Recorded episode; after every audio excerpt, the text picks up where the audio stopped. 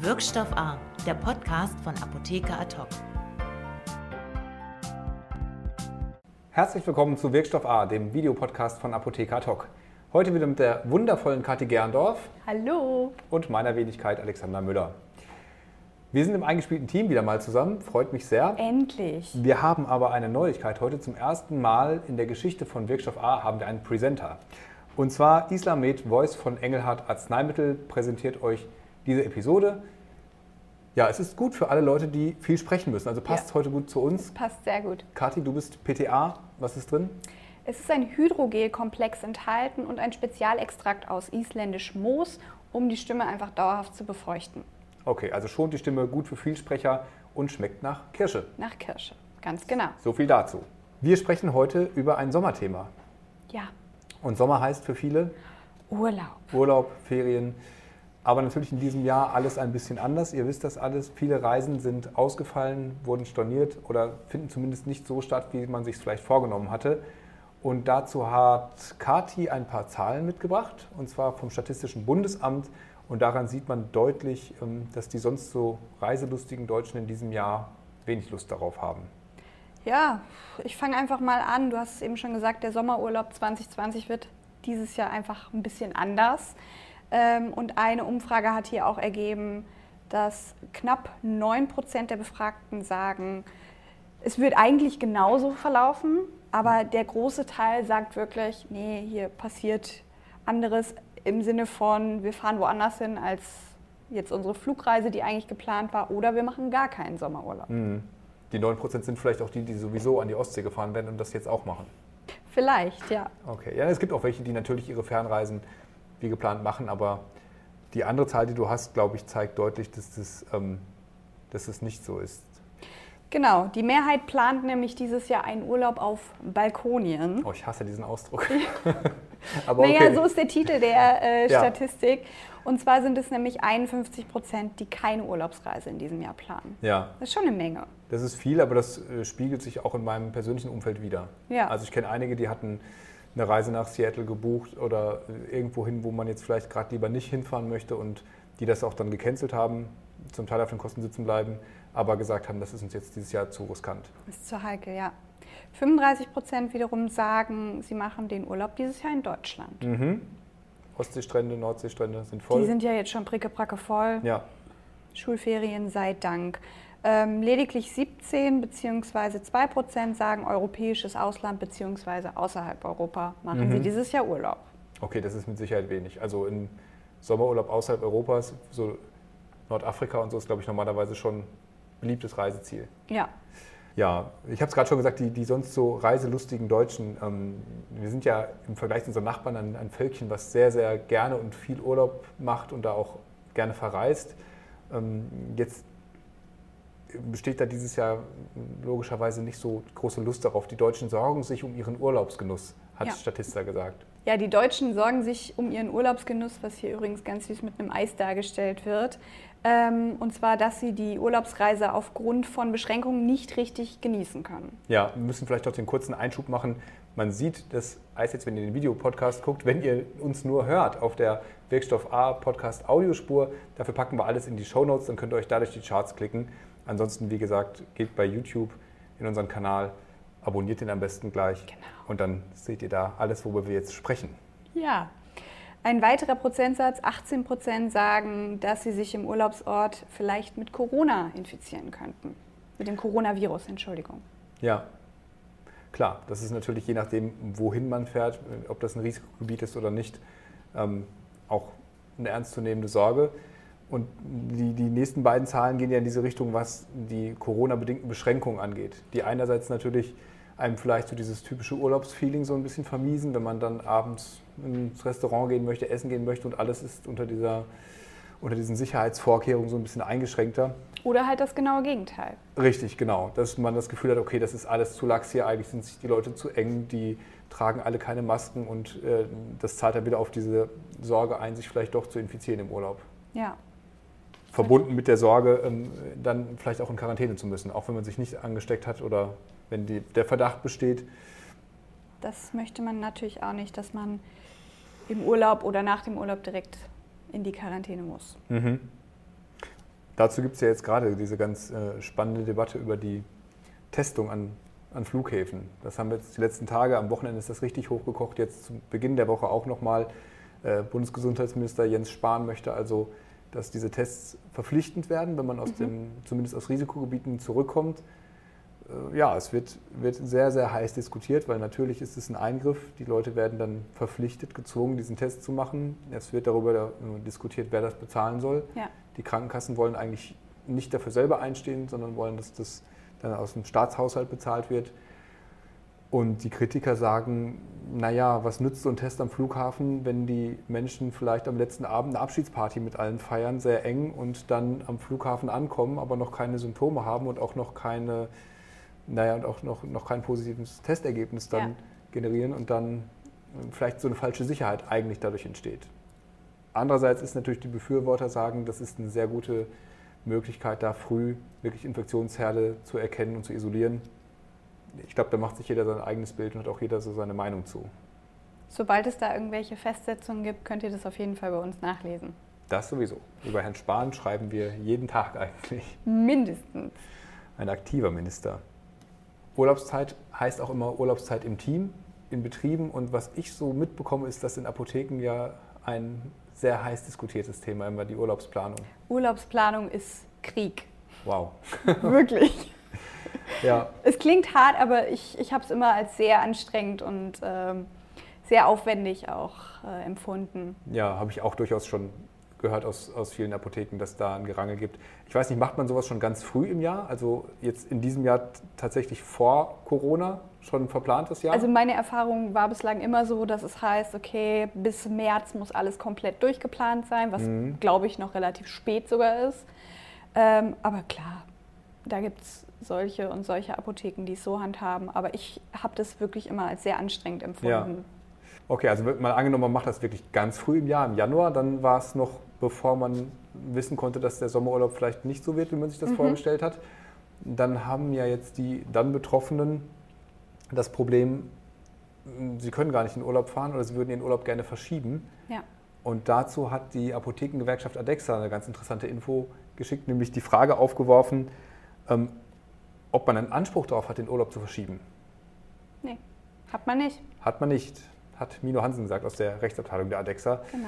Ähm, der Chef kann das also ablehnen. Natürlich ist das immer ein Geben und Nehmen. Ich denke, viele Urlaube sind auch sowieso verschoben worden in dieser Hochzeit am Anfang der Corona-Krise, wo ähm, Urlaube gestrichen wurden, auch dann. Das darf der Chef wiederum auch. Mhm.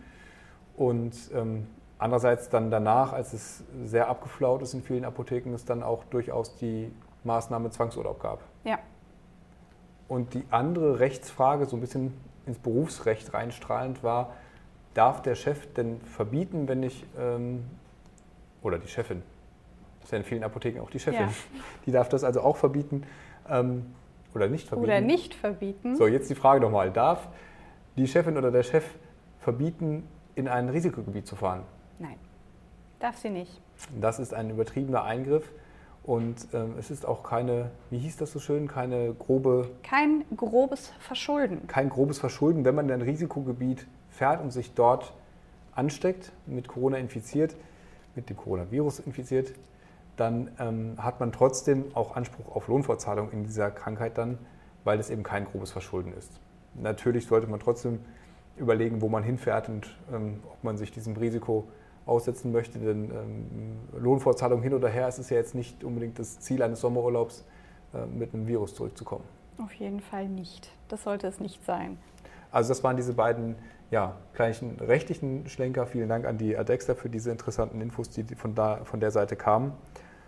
Aber jetzt kommen wir mal zum Eingemachten, was ja. die Apotheke so richtig betrifft und jedes Jahr eigentlich immer wieder Thema ist. Vermehrt natürlich im Sommer, aber Reisezeit ist eigentlich immer Normalerweise. Da, da, ist die Reiseapotheke natürlich immer gefragt. Ja. Aber du sagst es ja selbst schon, es ist eigentlich ein Sommerthema. Das es ist eigentlich ein Sommerthema, ja. aber natürlich verreisen die Leute immer mal wieder. Ja. Und kommen damit in die Apotheke. Aber auch das steht ja in diesem Jahr unter dem dunklen Stern Corona. Ähm, ich habe mit einer Apothekerin gesprochen, die also sagt, das ist dieses Jahr kaum Thema Reiseapotheke. Die Beratung dazu ist anders. Die Reiseziele sind andere, das passt man natürlich auch immer entsprechend an. Aber insgesamt auch sowas wie Impfungen, wenn es jetzt in Tropengebiete gibt oder so, das passiert einfach jetzt viel, viel weniger. Ähm, FSME ist natürlich ein Thema, weil das in Deutschland ja schon in vielen Regionen auch empfohlen wird, da geimpft zu sein. Aber ansonsten ist insgesamt natürlich, wie sich das ja auch spiegelt in den in den statista Genau, in den, in den, Zahlen, wie die Leute in Urlaub fahren, äh, brauchen sie auch keine Reiseapotheke. Ja.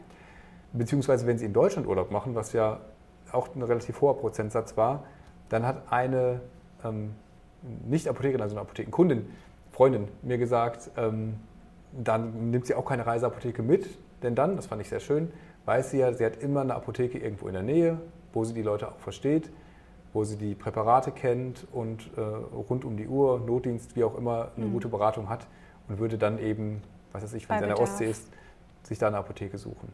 Das ist doch schön. Ja. Naja, man kennt das ja, ähm, wenn man jetzt in, in ein Land fährt, wo man vielleicht die Sprache auch nicht so gut spricht und muss dann in eine Apotheke gehen, ist das natürlich eine andere Hürde und dann hat man vielleicht doch lieber sein gewohntes Präparat dabei und muss nicht in der Apotheke irgendwas mit Händen und, mit Händen Füßen, und Füßen erklären, erklären, was man haben möchte. Genau. Ähm, deswegen kann ich das durchaus verstehen, dass man sagt, wenn ich die Möglichkeit habe, eine Apotheke, wo ich verstanden werde und wo ich ähm, einen Präparatewunsch äußern kann oder meine Beschwerden zumindest schildern kann. Ja, dann ist das schon viel wert. Also Reiseapotheke, ähm, man sieht es ja auch deutlich an den, äh, an den typischen Indikationen, wie die in der Apotheke laufen oder eben gerade nicht laufen. Wobei im Moment ja noch mal ein bisschen mehr dazugekommen ist, sage ich jetzt mal. Also in der derzeitigen Reiseapotheke sollte man auf jeden Fall noch auf die Masken natürlich achten, dass man ausreichend im Gepäck hat, dass man sie wechseln, austauschen kann mhm. und vielleicht auch das ein oder andere Fläschchen Desinfektionsmittel mehr. Mhm. Je nachdem, wo man unterwegs ist, ob man gewährleisten kann, dass man sich die Hände waschen kann oder nicht. Was würdest du immer empfehlen, egal wohin jetzt jemand fährt? Also auch wenn er jetzt nur eine Woche Ostseeurlaub macht? Ich kann da nur für mich sprechen, was ich immer dabei habe. Unabhängig, ob ich jetzt auf große Reise gehe oder nicht, habe ich immer ein paar Schmerztabletten dabei. Wirkstoff, den, den ich am besten vertrage bei mhm. Kopfschmerzen und Co. Ähm, vielleicht ein paar Augentropfen, ein paar Pflaster. Ja. Ja, also das ist, glaube ich, recht individuell. Ja. Wir haben so ein paar Klassiker ähm, zusammengestellt, beziehungsweise wir haben die nicht zusammengestellt, sondern wir haben eine befreundete Apothekerin gefragt, die soll uns einfach mal so typische Reiseapotheke zusammenstellen. Das wird vielleicht viele von euch, die alle sehr vom Fach sind, nicht sehr überraschen, was jetzt kommt. Für die anderen können vielleicht noch was dazulernen oder das ein oder andere Erinnerungsstück noch haben, dann wenn sie ihre Reiseapotheke bestücken. Wir gucken einfach mal zusammen rein. Vielleicht vorab die Bemerkung, wir haben wirklich nur gesagt, bitte stell uns mal eine Reiseapotheke zusammen. Also die Produkte, die jetzt da auf den Tisch gleich kommen, die sind nicht von uns vorgegeben, die sind einfach das ausgewählt, was die Apotheke in der Indikation regelmäßig abgibt. Genau. Und sind beispielhaft und von anderen Herstellern, die sind bestimmt genauso gut. Ja, Mückenschutz auf jeden Fall super wichtig, egal ob es jetzt im Spray als Abwehr ist ja. oder Allergie ist natürlich auch immer so eine Sache, wenn man vor allem vorab geplagt ist, dann sollte das auch immer mit rein. Ja, Betroffene haben das, denke ich, auf jeden Fall dabei, oder? Genauso wie Verbandstoffe, finde ich, ist auch immer total wichtig dabei zu haben. Da habe ich gerade dran gedacht, bei den Erste-Hilfe-Sachen, wenn man jetzt die Apotheke äh, vor Ort nutzen möchte, dann hat man natürlich das vielleicht nicht so schnell zur Hand. Also ja, das kann gut sein. Magen-Darm-Geschehnisse. Ja. Da sollte man auch vor allem. Je nach Reiseziel unbedingt wichtig. Ja. Ja. Auch sowas zur Wasseraufbereitung ähm, gibt es ja auch Präparate. Gibt es auch war jetzt bei mir noch nie so oft nachgefragt, aber kommt natürlich auch immer darauf an, wo man sich dann bewegt. Ja. Was Indikation Schmerzen, mehrere Varianten, genau. Sonnenschutz, voll ja. vergessen, voll wichtig. Auf jeden Fall. Und die gezeigte oder bereits erwähnte Maske, die sollte man auf jeden Fall ausreichend dabei haben. Ja, man weiß ja nicht, wie das ähm, in der Urlaubsregion mit dem Maskenbestand so ist, wobei die ganz großen Engpässe, glaube ich, die Zeit liegt hinter uns. Das liegt zum Glück hinter uns, das ja. stimmt.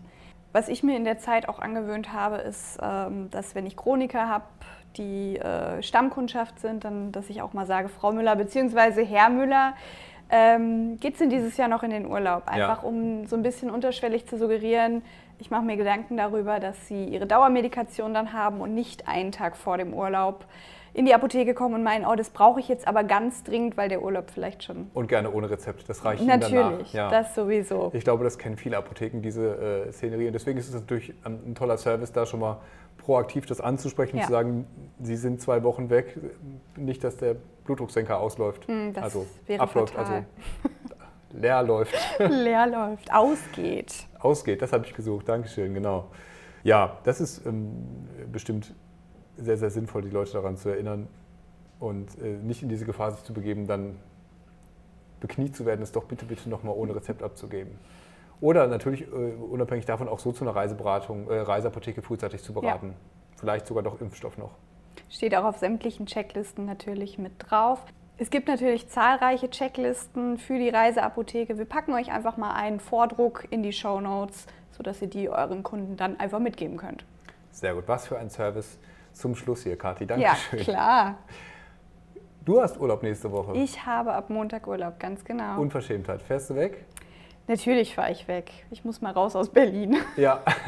Aber ich äh, gehe mit der Statista-Umfrage und bleibe in Deutschland. Okay, keine, keine weite Fernreise, glaube ich. Das teilst du auch mit vielen. Ja, dann äh, wünschen wir dir, nein, noch nicht, ein bisschen hast du ja noch hier, Ein bisschen muss ich noch, genau. dann einen schönen Urlaub, komm gesund zurück und ihr alle auch. Falls ihr wegfahrt, passt auf euch auf und freuen wir uns, wenn ihr das nächste Mal wieder einschaltet und unseren Kanal abonniert.